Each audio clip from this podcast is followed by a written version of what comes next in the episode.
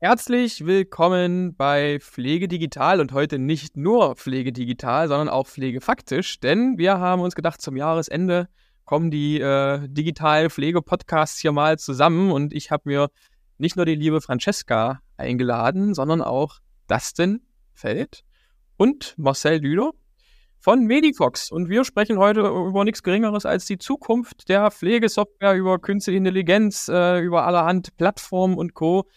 Aber bevor wir damit loslegen, ja, äh, erstmal Hallo, hallo an alle. Stellen Hallöchen. wir uns doch mal kurz vor. Sehr gerne. Ich bin gut erzogen worden und deswegen weiß ich, dass man Ladies immer den Vortritt lassen sollte. Francesca. äh, ich There dachte, du fängst jetzt schon gleich an. ja, lieber Christoph, vielen Dank, dass wir zusammen dieses Projekt, dieses unser Mini-Projekt starten, sozusagen, die Podcasts mal vereinen und auch eine Crossover-Folge machen. Das finde ich super.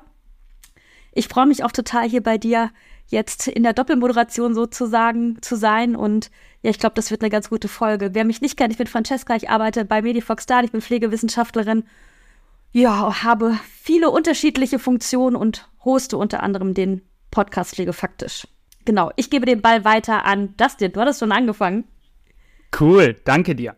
Ja, äh, ich bin Dustin, ähm, ich bin Berufsnerd, Vollblut-Nerd und bin bei Medifox Darn verantwortlich zum einen für Adjutabyte. Ich bin Gründer und Geschäftsführer der Adjutabyte GmbH und damit zuständig für die künstlichen Intelligenzkerne in Pflegesoftware. Wow, wow, wow, ein hottes Topic aber auch dafür zuständig, wie wir es schaffen, ähm, in den Medifox Dance Suites, generell in Pflegesoftware der Zukunft, alles zusammenzubringen, was unser Markt und unsere Gesellschaft heutzutage so zu bieten hat. Und dafür leite ich bei Medifox noch die Technology Innovation. Und das Wichtigste an dem ganzen Thema ist, wie wir das in die Praxis kriegen, wie wir das in die Bestandssoftwares kriegen und deswegen bin ich unendlich glücklich, dass ich da immer den Marcel an meiner Seite habe, der nämlich der absolute Pro ist, was Software bei Medifox angeht. Was ein Einstieg. Vielen Dank, Dustin. Ja, ich bin Marcel. Hi, ähm, Head of Development bei Medifox da an. Sieben Jahre mittlerweile schon im Unternehmen. Die Zeit rennt echt wie Sau. Und ja, ich bin dafür zuständig, dass, ähm, dass ich den perfekten Rahmen schaffe, dass unsere Entwickler geile Software bauen können. Und natürlich zusammen mit Dustin, dass wir gucken, ähm, ja, wie wir uns zukünftig natürlich perfekt aufstellen. Naja, da wir die Podcast-Folge auf beiden Plattformen, also auf beiden Podcast-Plattformen äh, sozusagen veröffentlichen, sowohl bei Pflege faktisch als auch bei Pflege digital. Vielleicht ein kurzer Disclaimer noch zu mir. Also ich bin Christoph Schneeweiß, äh, Host vom Pflege Digital Podcast und äh, eigentlich hauptberuflich Gründer vom Caretable, einem ja, riesengroßen Tablet für die Betreuung von Senioren, vor allem in der stationären Pflege. Und ja, ich bin sehr froh, euch alle heute hier zu haben, ähm, denn es geht um, ja, manchmal auch ein gewisses, gewissermaßen kontroverses Thema, würde ich sagen. Also es wird ja viel diskutiert in der Branche über Schnittstellen, über Plattformen. Jetzt äh, ist natürlich seit letztem Jahr auch noch die künstliche Intelligenz dazugekommen, seitdem ChatGPT nun auch, äh, ich sage mal, das Thema in die breite Öffentlichkeit gerückt hat. Und irgendwie wird von jedem Technologielieferant natürlich da auch gewissermaßen erwartet, dass er offen ist, dass er künstliche Intelligenz in seine Produkte reinbaut. Ähm, wir fangen einfach mal weiß ich nicht, mit einer, mit einer einfachen Frage an. Ihr arbeitet, das weiß ich durch die Gespräche mit euch allen dreien, ähm, auch gewissermaßen eben an der Medifox Dan Plattform. Also das heißt, ihr habt, da folgt da auch einen gewissen Plattformgedanken dahinter. Könnt ihr vielleicht mal ganz kurz und knapp definieren, ähm, wie ihr euch diese Plattform in Zukunft vorstellt? Total gerne. Also du hast es schon eigentlich sehr, sehr richtig gesagt. Also es ist so, Medifox Dan ist bekannt in der Branche für On-Prem-Systeme. Also On-Premise bedeutet auf den Servern oder auf den Rechnern der, der Einrichtung selber installiert. Oft, weil eben der Datenschatz relativ groß ist. Wir haben sehr, sehr viele Daten. Es ist wichtig, dass die Daten nah an der, an der Ausführung im Endeffekt sind. Und früher war es tatsächlich auch noch ein Datensicherheits-, vielleicht sogar ein Datenschutzproblem. Das muss man allerdings auch strikt trennen an der Seite. Früher hat man seine Systeme in den Keller gestellt, da waren sie sicher, es war ein eigenes Netzwerk. Heute sieht die Welt anders aus. Wir sind gewissermaßen cloudifiziert, alles schon miteinander. Und ähm, jetzt ist die Frage, wie schaffen wir es, dass wir die Vorteile der On-Premise-Systeme, die auch nach wie vor vorhanden sind, beibehalten können und gleichzeitig aber Kunden einen Mehrwert durch Konnektivität über APIs gewährleisten können. Und das bin ich tatsächlich bei uns mit dem Marcel äh, voran am Treiben. Das heißt, das ist ein ganz brandheißes Projekt. Da kann man noch nicht sagen, wann wird es da was geben, wann wird da was fertig sein. Das wollen wir vorab schon mal direkt mitgeben. Aber wir sind mit ganz, ganz vielen im Gespräch, weil wir ermöglichen wollen, dass auch andere teilnehmen an der, an der, an der Pflegehilfe, die Medifox dann mit der Software bei den Pflegeheimen, aber auch bei den ambulanten Einrichtungen leistet. Und deswegen bin ich da mit Marcel was im Hintergrund am entwickeln. Ja, also es geht um eine Plattform. Medifox soll definitiv diesen Plattformgedanken auch zeitnah abbilden können. Ich frage jetzt einfach mal so äh, frech, frech raus in, ich sage mal, anderen äh, Branchen, bei anderer Software ist ja dieses Thema, okay, wir bauen jetzt ein Ökosystem an, haben offene Schnittstellen schon relativ lange gang und gäbe. Also gerade wenn man auch in den US-Raum mal schaut, da ist also mittlerweile keine Software mehr ohne, äh, äh ohne, ohne offene Schnittstellen gibt es ein, also die Pflege habe ich jetzt immer so wahrgenommen oder gerade die Pflegesoftware, die war da nicht lange Zeit nicht ganz so aufgeschlossen für. Also da ist längere Zeit eigentlich, hat er ja sein eigenes Süppchen gekocht. Liege ich damit falsch? Oder woran liegt denn, dass, dass das äh, jetzt erst so wirklich in den Fokus rückt?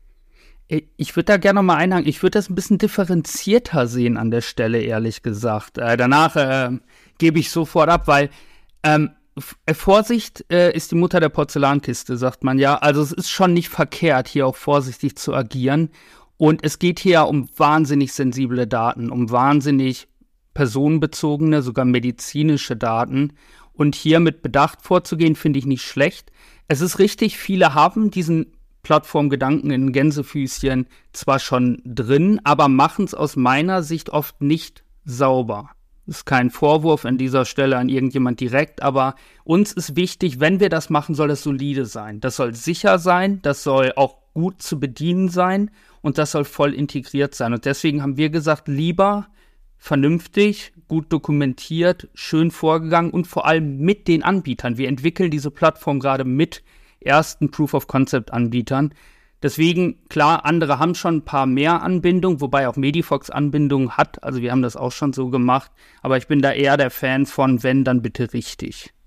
Und jetzt steige ich auch noch mal ein. Jetzt haben wir schon ein bisschen von der technischen Seite gehört und vielleicht kann Marcel da gleich auch noch was zum Hintergrund sagen. Aber ich glaube, es war auch einfach noch gar nicht so die Zeit dafür. Ich glaube, das hat jetzt eigentlich erst Zeit bekommen und das wird auch noch Zeit dauern. Aber es gab noch nicht so viele Anbieter, auch generell auf dem Markt, die sich anschließen wollten, beziehungsweise wo auch die Marktreife da war. Ich glaube, das darf man auch nicht vergessen. Und ich glaube auch der Plattformgedanke oder das, die Versorgungsstrukturen, die werden jetzt auch erst neu gedacht. Vielleicht ist es so ein bisschen auch der Corona-Situation geschuldet. Ich will es nicht immer nur mit Corona verbinden, aber nichtsdestotrotz hat Corona natürlich schon auch ein bisschen die Digitalisierung oder beziehungsweise die Möglichkeiten ja schon gefördert, muss man, muss man ja ganz irgendwo ganz klar sagen. Und vor der Zeitrechnung Corona waren wir eigentlich in der Pflege auch noch gar nicht so weit. Ne? Dann gab es ein paar Startups, das, das war so ein bisschen in Bewegung, aber ich glaube, so richtig aktuell, Christoph, ich meine, wir haben uns unterhalten vor anderthalb oder zwei Jahren, wo wir mal, ja, genau, vor zwei Jahren, wo wir angefangen sind zu überlegen, okay, es gibt Produkte, es gibt gute Produkte, es gibt digitale Produkte, die auch eine Marktreife haben und wo man jetzt auch mal perspektivisch über so einen Plattformgedanken und eben neue Versorgungsstrukturen sprechen kann. Ich glaube, das ist jetzt auch erst so wirklich die Zeit dafür. Ich weiß nicht, Marcel nickt auch schon ein bisschen und ja, das spürt man schon ein bisschen und tatsächlich ist natürlich auch eine Herausforderung. Ähm, Dustin hat es eben erwähnt, ähm, das Ganze muss sicher sein, das Ganze muss bulletproof sein. Wir haben wirklich sensible Daten da.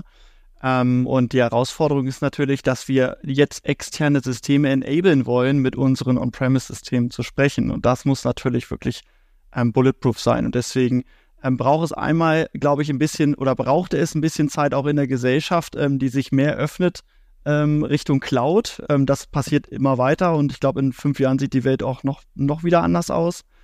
aber es braucht auf jeden Fall ein wohl überlegtes, sicheres Konzept, dass diese Daten, die da ausgetauscht werden, auch sicher fließen und vor allem mit den Einverständnissen, die da auch dranhängen an diesen Daten, ja. dass das auch alles passt.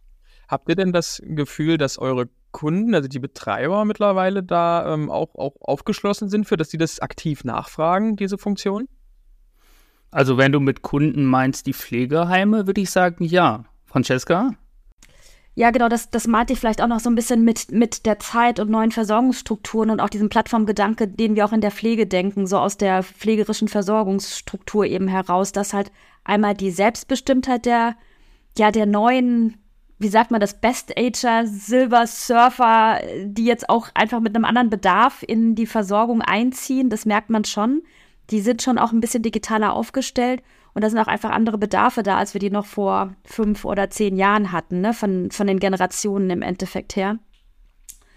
Und ich glaube, es sind jetzt auch einfach andere Use Cases da. Also jetzt, wie gesagt, haben Dustin und Marcel schon sehr technisch gesprochen. Und für mich, die ja eher nicht aus der technischen Ecke kommt, für mich war das immer so ganz einfach zu sagen, ja, mach doch mal eine Plattform oder mach doch mal den Button blau anstatt grün, so, ne? Und ich glaube, wir in der Pflege so, ich nehme jetzt mal die Perspektive ein, wir müssen einfach auch ein Stück weit verstehen, dass es eben nicht ganz so einfach ist, mal eben eine Plattform zu bauen oder mal eben Sachen anzuschließen aus der Software heraus. Also da spreche ich euch drei auch nochmal an. Oder Christoph, du weißt das auch. Hm, ihr denkt alle auch technisch. Ich glaube, da sind wir erst auch am Anfang tatsächlich. Ja, genau. Deswegen glaube ich schon, dass es jetzt perspektivisch einfach kommt und auch der Bedarf einfach da ist. Sowohl bei unseren Kunden, ambulante Pflegedienste, stationäre Einrichtungen, aber als auch bei deren Kunden, also bei den neuen, neuen Pflegebedürftigen in Anführungsstrichen. Ja, ich finde das halt wichtig, äh, diese Hintergrundinformationen zu haben und das mal zu verstehen, weil wie gesagt, von außen, von außen mal schnell draufhauen und wieder eine Spitze gegen Medifox da anbringen, das geht natürlich immer ganz gut, es geht immer schnell von Lippen. So, warum haben die denn immer noch keine Schnittstellen und warum gibt's immer noch keine Plattform und so weiter? Äh, wenn wir uns dann jetzt auch mal Richtung Zukunft richten, ähm, wollen wir mal vielleicht ein paar konkrete Use Cases raussuchen, damit sich die Leute, also damit dieser Begriff der Plattform auch, ich sag mal, mh, greifbar wird, weil es ist ja immer eine Sache, die wird immer so schnell in den Raum geworfen. Wir brauchen Plattformen, Plattformgedanken und Ökosysteme und so weiter. Aber wie würde denn so eine Plattform jetzt mal anhand von eins, zwei, drei Beispielen in der pflegerischen Praxis wirklich einen Unterschied machen? Hast du da ein gutes Beispiel vielleicht, das denn? Ja, ich, ich hätte tatsächlich eins in der Hand. Also die, die jetzt hören natürlich. Ich habe hier eine Smartwatch in der Hand, weil ich selber eine Smartwatch trage. Ich nehme jetzt ein Beispiel, was natürlich nicht medizinpflegerisch korrekt ist, aber diese Smartwatch, die misst meinen Puls. So, und diese Pulsmessung ist ja eigentlich ganz praktisch. So, es gibt auch solche Watches, die können Blutdruck messen. So, jetzt haben wir gleichzeitig aber natürlich auch den Fall, dass äh, Pfleger, Pflegerinnen ambulant wie auch stationär regelmäßig Blutdruck messen, vielleicht auch Puls messen und das in die Pflegedokumentation eintragen. Was wäre praktischer, als wenn diese Uhr automatisch meinen Puls in die Pflegedokumentation übertragen würde? Klingt ja erstmal eigentlich total praktisch, ne? Die Leute müssen keinen Puls mehr messen. Jetzt muss ich natürlich fragen, wie oft soll der da reingeschrieben werden? Alle zehn Minuten, zweimal am Tag? Wenn ja, zu welcher Stunde? Ist es okay, wenn ich diese Daten ansonsten über den Tag erhebe und dann mittel? Hä? Wahrscheinlich nicht, damit kriege ich Ausreißer nicht mit. Das heißt, der Kunde könnte über den Tag hinweg einen Puls von 160 haben, aber mein Mittelwert würde das total ausradieren. Erste Gedanken, worüber man sich überhaupt Gedanken machen muss, wenn man sowas macht. Aber das wäre ein Use Case, den ich persönlich halt spannend fände. Und der hat aber auch dann eine, eine Gefahr in sich, die abseits dessen ist, dass ich dafür sorge, dass das absolut sicher abläuft dass hier absolut alles äh, datenschutzkonform funktioniert, keine Daten verloren gehen, es nur in der On-Premise-Welt läuft. Naja, aber es ist ja schon so, dass diese Uhr dann vielleicht den Wert überschreibt, den den Pfleger manuell eingetragen hat. So, was ist denn jetzt Mehrwert? Also soll man dann überhaupt noch manuell dokumentieren? Soll es beides geben? Hat es dann überhaupt Mehrwert, wenn ich eh beides mache? Das heißt, allein an diesem Use Case finde ich, der eigentlich sehr simpel klingt, wo man denkt, ja, warum? Trag doch ein, keine Ahnung, einmal am Tag merkt man, nee, so einfach ist es nämlich nicht, weil an irgendeiner Zeit am Tag den einzutragen, zum Beispiel in der Nacht, ja, hui, da ist der Puls natürlich relativ weit unten. Hat also ganz viele Implikationen. Das Schöne ist, dass wir aber durch Connected Devices, also durch den Bereich IoT, also Internet of Things, das war noch vor 15 Jahren der absolute Hype. Das ist mittlerweile, sag ich mal, normal für uns alle. Wir ganz viele Devices bekommen, die sowas eben medizintechnisch und pflegerisch akkurat können. Und ich glaube, Francesca hat in ihrem Podcast immer so viele Leute, die grandiose Devices vorstellen. Also ich denke da nur an Betteinlagen, ohne einen Namen nennen zu wollen. Doch will ich wohl, wenn Taxable Wispies, super coole Einlagen, die auch einen sehr starken Mehrwert haben, wo man sich aber auch überlegen muss, wie, wie kommunizieren die dann mit der Plattform? Und wenn man all das nicht macht, Christoph, da bin ich voll bei dir, dann ist eine Plattform relativ easy. Ich sammle einfach alle Daten, ich speichere die irgendwo ab und wir überlegen uns mal in ein paar Jahren, was machen wir denn damit in der Pflege? Und da muss man sagen, da ist Medifox anders. Medifox fragt als erstes, was braucht die Pflege? Und da überlegt dann, okay, wie können wir das technisch umsetzen? Also im Endeffekt keine Technik um des Selbstwerts willen, wenn man so möchte. Gibt es weitere Use Cases, die ihr da äh, spannend findet? Oder? Also, äh, Francesca, du hast ja, wie gesagt, äh, oder wie Dustin schon gesagt hat, auch immer wieder ja, sehr interessante Gäste bei dir im Podcast, die die eine oder andere Sache vorstellen. Sagst du da, hey, das wäre eigentlich so Match made in heaven, äh, wenn es da eine direkte Schnittstelle geben würde? Ja, ach, ich kann mir ganz viel vorstellen, um ehrlich zu sein. weil, ich das, äh, weil ich das total spannend finde und auch die generell, wie gesagt, die, die Szene im Moment äh, wunderbar ist, um in alle Himmelsrichtungen zu denken. Aber ich gebe den Ball gerne nochmal an dich zurück, Christoph, mit deinem Care-Table. Weil was wäre denn für dich der, der, der ideale Weg, wenn, wenn du den Care-Table im Endeffekt mit auf diesem wie auch immer geartet Plattform Gedanke oder auch an dich, Marcel, wie könnte man das machen? Also was wäre deine Wunschvorstellung und wie könnte das ausschauen? Ja, also äh, Marcel, ich äh, hau da mal ganz kurz rein, weil mich zuerst genannt hat, aber ähm, also tatsächlich ist es schon so, dass wir äh, immer öfter jetzt mal Kundennachfragen bekommen, hey, gibt es nicht, also gibt es nicht überhaupt die Möglichkeit, dass unsere Betreuungskräfte jetzt nicht mehr den ganzen Tag da mit den Bewohnern am äh, Care-Table ihre Betreuung machen und danach dann an irgendein Terminal rennen und sich sozusagen den ganzen Tag wieder aus dem Gedächtnis abrufen müssen und das in die, in die, in die Doku rein, reinpacken. Ähm, da ist schon der Wunsch da, zu sagen, hey, ich mache jetzt hier eine Dokumentation, ich starte die auf dem Care-Table, ich gebe an, mit wem ich das mache und das wird dann automatisch, wenn ich fertig bin, äh, synchronisiert und in die, in, die, in, die, in die Akte sozusagen gepackt äh, und dann steht dann eben drin, ja, es wurde mit Frau Müller äh, eine Biografiearbeit gemacht, dann wurde das gemacht, dann noch vielleicht ein subjektives Feedback äh, reingegeben, wie gut das heute funktioniert hat und dann steht das eben äh, dort drin und man hat einmal eine höhere Qualität, weil man nicht mehr sich das den ganzen Tag merken muss. Da gehen ja auch Informationen verloren und zudem ähm, spart man halt einfach Zeit, weil man hinten raus nach der Schicht halt nicht mehr zum Terminal, für, zumindest für den Kehrtable äh, rennen muss. Ähm, da äh, saß ich ja auch schon mal mit dem, mit dem Dustin äh, zusammen und habe so diesen Use Case beschrieben. Also für uns wäre das auch äh, super, super interessant und auch ein tolles tolles Feature, wo, was auch nachgefragt wird.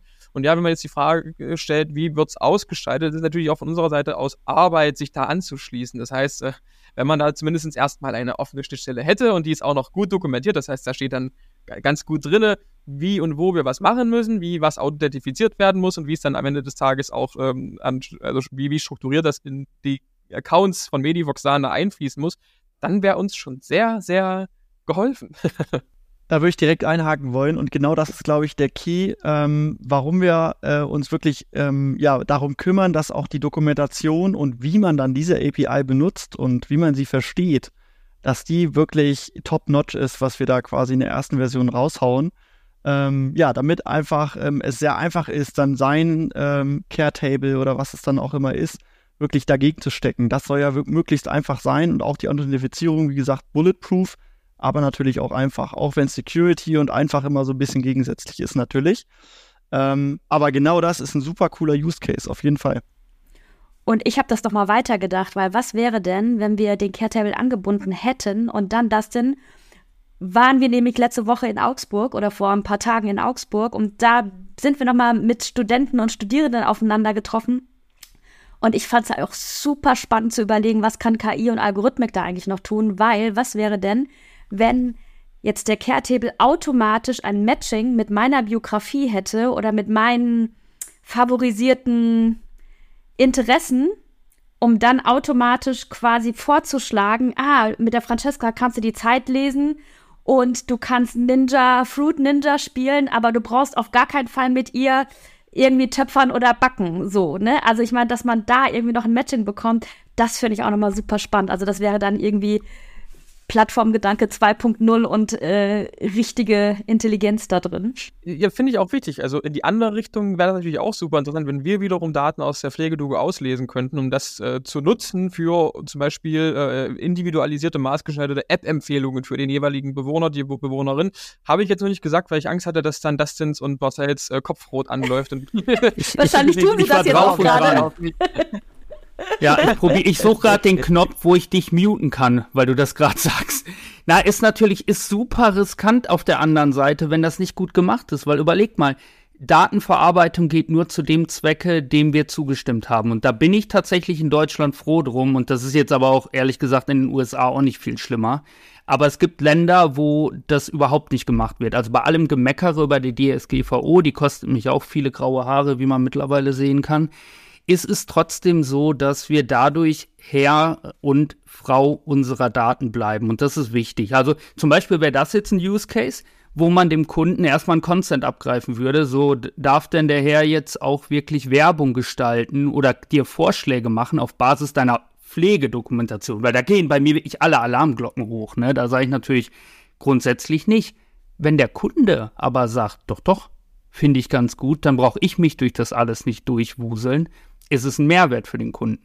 Und das ist, glaube ich, genau die Schwierigkeit oder die Herausforderung, die ich auf der anderen Seite so unfassbar spannend finde. Auf vernünftigen Plattformen sind auf einmal mehr als zwei Akteure, die mitspielen, ja? Ursprünglich ist es so, Medifox hat Kunden, die Kunden haben mit Medifox einen Vertrag. Und wenn in der Pflegedoku auf einmal zum Beispiel der Pulswert weg ist, dann ist das wahrscheinlich Medifox schuld gewesen. Dann haben wir da vielleicht ein Softwareproblem oder ähnliches. So, wenn jetzt drei im Bild sind, ist es viel, viel komplizierter. Denn wer ist denn zum Beispiel schuld? wenn die Pulswerte überschrieben werden von der Smartwatch. Hätte Medifox das protecten müssen, muss Medifox da im Endeffekt ein Rechtesystem haben. Hat der Anbieter den Fehler gemacht? Ich meine, man muss es nicht alles negativ reden, aber man muss sich mal überlegen, über wie viel man danach denken muss, wer in dem Fall denn auch haftbar ist und das sind Dinge, die sind wichtig und da geben wir uns sehr viel Mühe und das erwarten die Leute auch zu Recht von uns. Ich meine, mit unserer Stellung im Markt. Und das ist was, da muss ich sagen, ich komme ja selber aus dem Startup. Äh, noch bis vor einigen Jahren komplett äh, im Startup und jetzt mit Medifox sind wir ein bisschen erwachsener geworden da denkt man nicht so viel darüber nach. Da will man, man will einfach innovativ sein. Ich will Dinge voranbringen. Ich will das ausprobieren. Ich bin berufsneugierig. Ich selber. Mal ein paar Dinge zerbrechen, weißt du? Der Zweck heiligt ja, Mittel aber, manchmal. Aber weißt du, weißt du, die Fallhöhe ist halt auch viel geringer. Wenn ich als Startup ein kleines ERP-System für die Pflege draußen habe und da geht mal was schief, dann kriege ich mal einen über die, über die Ohren. Ähm, wenn Medifox das machen würde, kannst du dir ja vorstellen, was da los ist. Also das geht einfach nicht. Wir haben eine Verantwortung, für die Hälfte aller Pflegedienste Deutschlands. Und diese Verantwortung muss man verdammt ernst nehmen. Und das tun wir halt auch an der Stelle. Und trotzdem arbeiten wir natürlich mit Hochdruck daran, dass die Leute so schnell wie möglich auch schon erste Dinge sehen und erste Dinge ausprobieren. Und da dürfen ehrlich gesagt auch alle schon sehr gespannt drauf sein.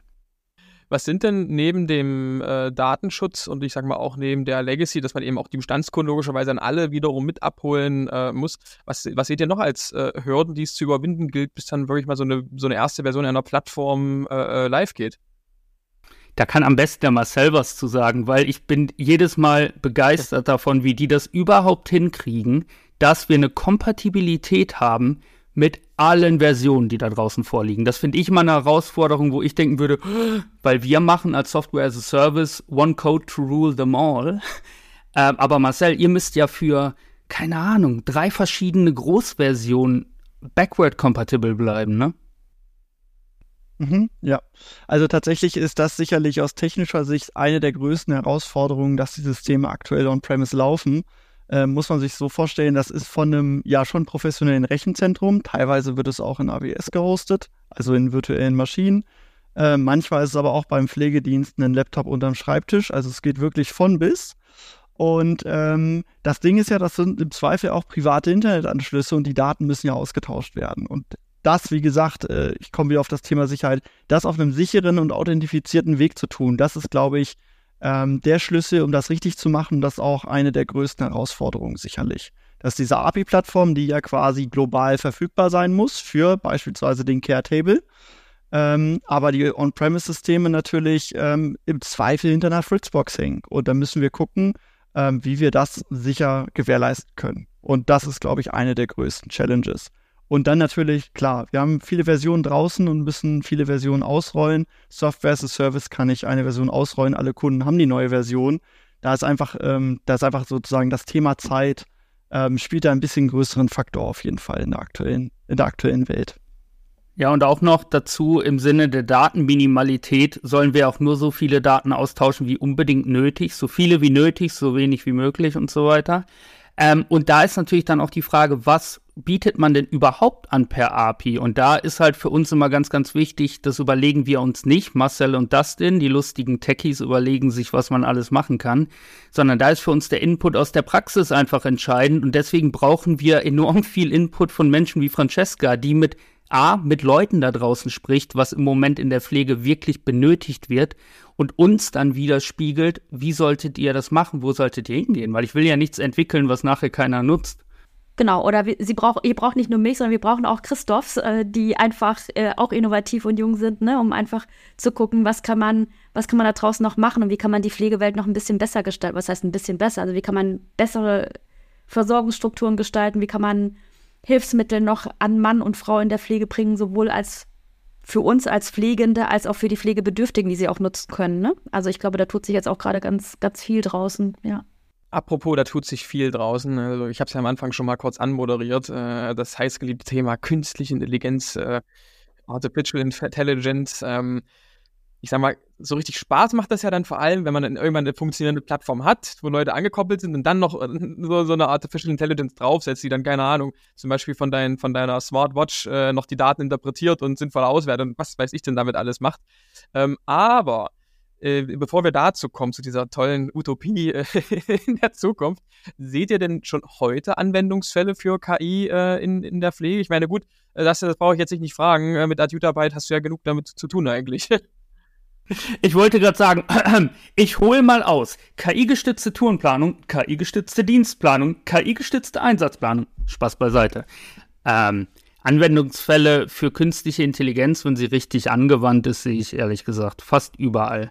Ähm, aber in Form von Arbeitserleichterung, nicht in Form von Arbeitsersetzung. Und viele Dinge kann man mit KI nicht ersetzen. Also ich glaube, das ist mein Credo seit Jahren, seit ich auch irgendwie über künstliche Intelligenz, was nun mal mit mein La Lebensthema ist mittlerweile, spreche. Ähm, es muss uns helfen. Es muss uns Arbeiten abnehmen, die uns lästig sind. Und das ist zum Beispiel in Planungsaufgaben ganz, ganz oft der Fall. Also in Planungsaufgaben ist es so, wir können das zwar irgendwie hinkriegen und mit einer Menge Erfahrung schaffen wir auch ganz coole Sachen, aber es ist jetzt auch nicht gerade unser, warum wir in die Pflege gegangen sind. Ich meine, dafür nicht. So, jetzt gibt es andere Aufgaben, wo wir sagen, da hilft es uns, weil das könnten wir gar nicht. Wir könnten nicht gewisse Datenmengen überblicken, weil wir dafür einfach nicht gemacht sind. Da helfen Algorithmen und künstliche Intelligenz auch. Das, Coole ist aus meiner Sicht, deswegen sehe ich es niemals in Dystopien unsere Welt. Es gibt viele Aufgaben, da kann KI sich auf den Kopf stellen, würde meine Mutter sagen da kann die uns die Arbeit nicht mal erleichtern. Also wir wollen uns um Menschen kümmern, wir wollen Menschen pflegen. Ey, hallo, da haben Algorithmen und künstliche Intelligenz nichts zu suchen. Und wenn mir noch mal jemand kommt mit einem Pflegeroboter, also ich meine, ich als Techie finde die Idee schwachsinnig. Aber, oder Francesca, ich meine, will, will das irgendwer? Will irgendwer einen pflegenden Roboter? Na, die Frage ist ja, wie definiert man denn einen pflegenden Roboter? Und ich hatte da letztens auch eine Diskussion zu, weil in Japan ist es tatsächlich so, dass es auch wirkliche künstliche Intelligenzen, also auch wirklich Menschen, die mit einer künstlichen Intelligenz leben, die in Form einer Frau, eines Mannes, eines keine Ahnung was ist. Und da kam die Diskussion auf, was ist denn mit, mit Pflegebedürftigen oder mit Senioren, die alleine zu Hause sind und die in der ländlichen Struktur sind oder die Kinder nicht da sind oder ganz alleine sind. Und die Frage ist, kann da nicht ein Roboter in Form von Gesprächen oder von Betreuung doch die Vereinsamung verhindern? Also das ist so ein bisschen die Diskussion. Ich glaube schon, dass Pflegerobotik, je nachdem, wie man es definiert, in bestimmten Fällen unterstützen kann. Was ich aber nicht glaube, ist, dass ein Roboter irgendwann anfängt, in meiner Vorstellung mich zu waschen oder mich anzuziehen oder irgendwie körperliche Tätigkeiten an mir verrichten muss. Aber ich glaube, in Bezug auf die Betreuung kann es schon unterstützen. Das muss ich schon, schon sagen. Interessant, also gerade dieses Sprach, also so Feedback, ne, und Diskussionen oder Gespräche oder auch Spiele. Ich meine, im Prinzip Food Ninja ist ja auch ein schönes Beispiel, wie wir durch ja, wie wir durch digitale Hilfsmittel, ich glaube fast jeder von uns, auch durchaus einen Zeitvertreib uns gestalten. Ich meine, das ist ja nicht mehr unüblich, oder? Ja, ein kleiner Fun-Fact. Christoph, kannst du dich noch mal erinnern, als ich dich gefragt habe, welche, welche Spiele werden denn auf dem Cat-Table am meisten gespielt? Und ich war sehr beeindruckt, als du mir gesagt hast, dass die meisten Senioren oder viele der Senioren Food Ninja spielen. Also von daher. Ja, ja, ja, ja. ja. Mittlerweile hat sich das ein bisschen gewandelt. Also wir okay. haben immer noch sozusagen so eine, so eine äh, Eigenversion von Food Ninja da drauf, aber tatsächlich Ey, am Anfang war es ja ein Spieletisch, das muss man ja so, so ehrlich sagen. Mittlerweile kann man damit ja mehr machen. Aber ja, ähm, es ist immer noch, also es wird immer noch genutzt, es ist immer noch beliebt tatsächlich. und von daher, dann soll ja Flair Ryan mit so vielen Vorurteilen rangehen. Also gerade das Beispiel aus Japan, was du gesagt hast, finde ich eigentlich ganz, ganz ähm, interessant. Aber das heißt, ähm, um nochmal auf das Thema KI und, und Medifox da noch zurückzukommen, ähm, schon heute äh, ist KI quasi in euren Produkten integriert oder kommen da jetzt erst noch, noch Sachen raus? Also sind schon integriert in verschiedenen Produkten. Also beispielsweise sind die Planungsprodukte tatsächlich ein schönes Beispiel, wie man Algorithmen und KI kombiniert. KI lernt Muster, die wir nicht durchsteigen können, also zum Beispiel Tourenplanmuster der Vergangenheit. Algorithmen optimieren diese Muster. Ja, das sind zwei Paar Schuhe im Endeffekt. Äh, das machen wir in den Planungsverfahren in stationär und ambulant haben wir das schon. Das ist also wirklich verfügbar, das ist live, das ist draußen bei vielen Pflegediensten schon.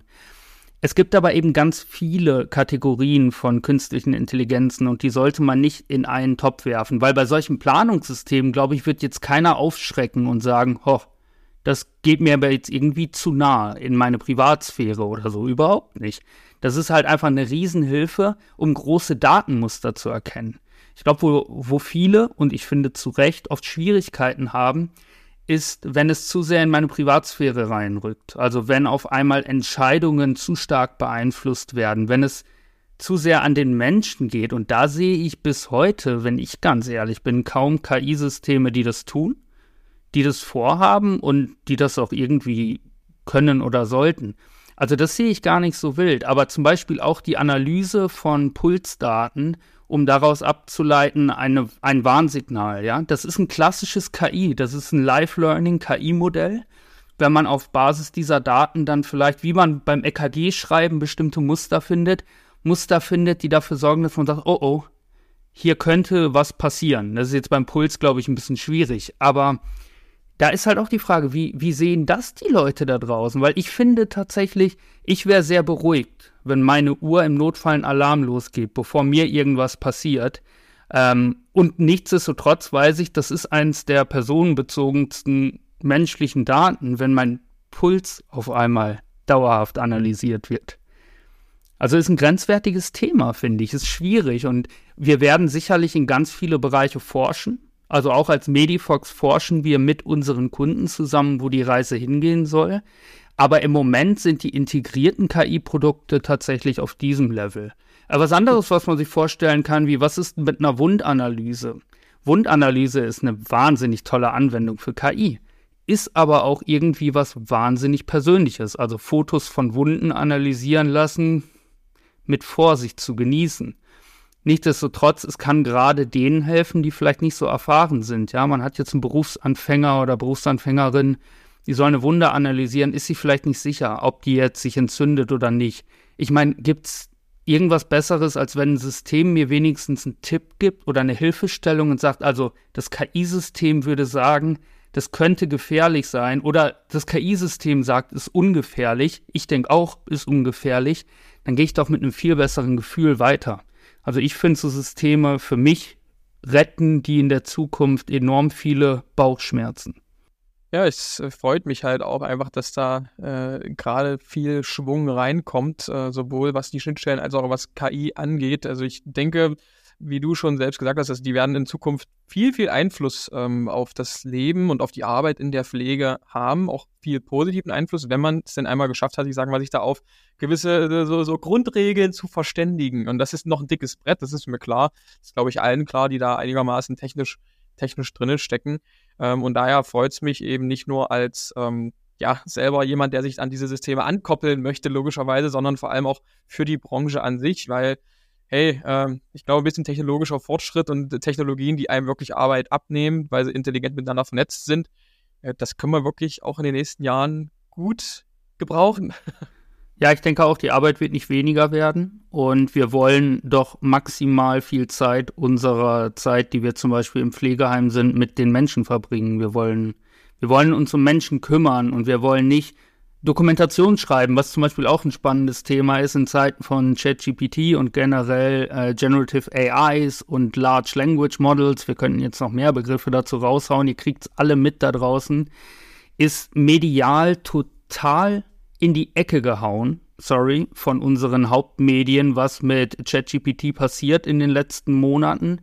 Ähm, und dabei geht ein bisschen unter, wie unfassbar hilfreich diese Tools sein können, um uns zu helfen bei Aufgaben, die uns Stunden kosten, obwohl sie uns keinen Mehrwert stiften, ja. Und das finde ich halt auch eine Sache. Dokumentationsarbeit könnte man wahnsinnig gut unterstützen, meiner Meinung nach, mit Language Models. Ähm, da ist halt die Frage irgendwie, werden wir das akzeptieren? Also werden wir in einer Pflegedokumentation akzeptieren, dass ein ähm, Large Language Model uns einen Vorschlag macht. Natürlich nicht über die, also über die Inhalte der Dokumentation oder über eine Anamnese oder sowas, aber darüber, wie man den Text formuliert. Ich hoffe ja. Francesca, glaube ich, vielleicht. Quasi bessere Textbausteine letztendlich. Bessere ne? Textbausteine, ja. Ja, ich glaube, das ist so ein ein bisschen zwiegespaltene Sichtweise. Also A, glaube ich, wir in der Pflege, wir würden das befürworten und es würde uns extrem helfen. Aber die Frage ist halt auch immer, was macht die Regulatorik oder was macht die Gesetzgebung dazu? Ne? Wird das akzeptiert? Was sagen die MDs dazu? Was sagen die Heimaufsichten dazu? Und ich glaube, bevor die nicht auch wirklich mit im Boot sind und auch verstehen, was sich in der Pflege tut und dass wir nicht nur in der Digitalisierung sind, sondern vielleicht jetzt auch schon ein bisschen mehr in der digitalen Transformation, mh, mm, ja, bevor die das nicht verstehen, glaube ich, können wir so viele Sachen bauen, wie wir wollen. Das braucht noch eine Akzeptanz auch auf Gesetzgeberseite. Wenn ich nur daran denke, dass die Krankenkassen sich schwer tun, einen digitalen Leistungsnachweis zu akzeptieren oder jetzt erst gerade dabei sind, zu verstehen, dass die Dokumentation digital ist, glaube ich, ist da noch ein bisschen Aufklärungsarbeit auch zu tun, eher auf der anderen Seite. Ich glaube, die Pflege, wenn man, also Pflege ist pauschal, ne? Also die Pflege- und Gesundheitsberufe und die neuen Versorgungsstrukturen, glaube ich, die würden das befürworten. Auf jeden Fall. Ja. ja. Naja. Ich sag mal so, äh, Francesca, haben wir sonst in unserem Roundtable hier irgendwas ausgelassen? Haben wir irgendwas vergessen oder hat, ist das jetzt ja, ist das jetzt ja ein rundes Bild von dem, was äh, zukünftig für die Branche und für Medifox selbst noch kommt? Ja, gute Frage. Ich glaube, wir sind eigentlich ganz gut unterwegs. Ne? Also wir haben einmal die technische Seite beleuchtet, wir haben die Use Cases beleuchtet, wir haben uns ausgetauscht, Christoph, finde ich auch super. Von daher, ich weiß nicht. Das denn Marcel, wollt ihr noch was ergänzen? Also ich bin auf jeden Fall froh, wenn der Marcel weiter mit mir durchhält und mich aushält mit Ideen, die ich habe, wo er mich oft äh, auch ein bisschen wieder auf den Boden der Realität zurückholen muss und mir mal erklären muss, warum das alles nicht funktioniert, was ich mir in meinem verrückter Wissenschaftlerkopf so überlege. Ähm, ich glaube, auf uns kommt eine spannende Zeit zu. Also wir können euch sagen, dass wir beide gerade echt Stunden machen, um das auf die Beine zu stellen, weil wir aber auch einfach einen unfassbaren Bock auf das Thema haben, alle beide.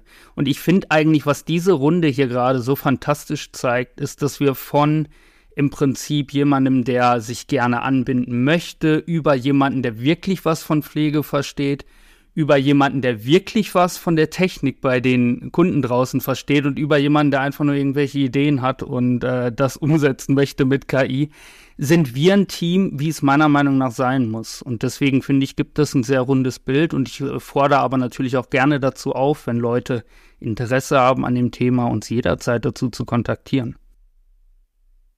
Hm, das ist doch ein schönes Schlusswort hier. ich wollte gerade sagen, was soll man da noch hinzufügen, ne? Also, ähm, ja, das trifft es eigentlich wirklich auf den Punkt. Und ähm, ja, wir haben richtig Bock und es liegt echt eine spannende Zukunft vor uns und wir gestalten diese Zukunft aktiv mit. Und das ist das, was uns antreibt und das macht einfach unfassbar viel Spaß. Und Christoph, wir sind sowieso connected, aber was, wir können das ja mal etablieren. Wir sagen, okay, nächstes Jahr am 1.12., wo das ist dann wahrscheinlich ein Samstag, aber dann eben am 30.11. sitzen wir wieder in der Runde zusammen und sprechen einfach nochmal, was hat sich innerhalb eines Jahres getan. Das wäre doch auch Ja, eine da kommt es auf den Prüfstand, was hier erzählt wurde. Dann noch mit Audio einspielen Genau. auf der letzten Folge. So, und was, was ist da rausgeworden? Was ist aus den grünen Buttons geworden? Ne? genau. Ah, da ist was dazwischen gekommen. Ah, nein. Äh, nächstes Jahr zu dieser Zeit sage ich euch, da werden wir einen Sprung sehen zieht euch wirklich warm an. Na, ich habe meine Weihnachtsmütze schon auf. Äh, ich bin gespannt und ja. Ich, ich habe auch mein Sternchenpulli an. Dann würde ich sagen, äh, vielen Dank für eure Offenheit, vielen Dank für das äh, nette Pläuschchen zur Zukunft der Pflegesoftware und äh, ja, jetzt kann man es ja dann entweder bei Pflege faktisch oder bei Pflege digital hören. Hat mich sehr gefreut, dass ihr hier wart und ähm, bis bald. Vielen Dank an dich, Christoph, dass wir das zusammen machen durften und so Crossover gemacht haben. Fand ich ähm, sehr schön, finde ich sehr schön. Genau, danke euch für die tolle Moderation.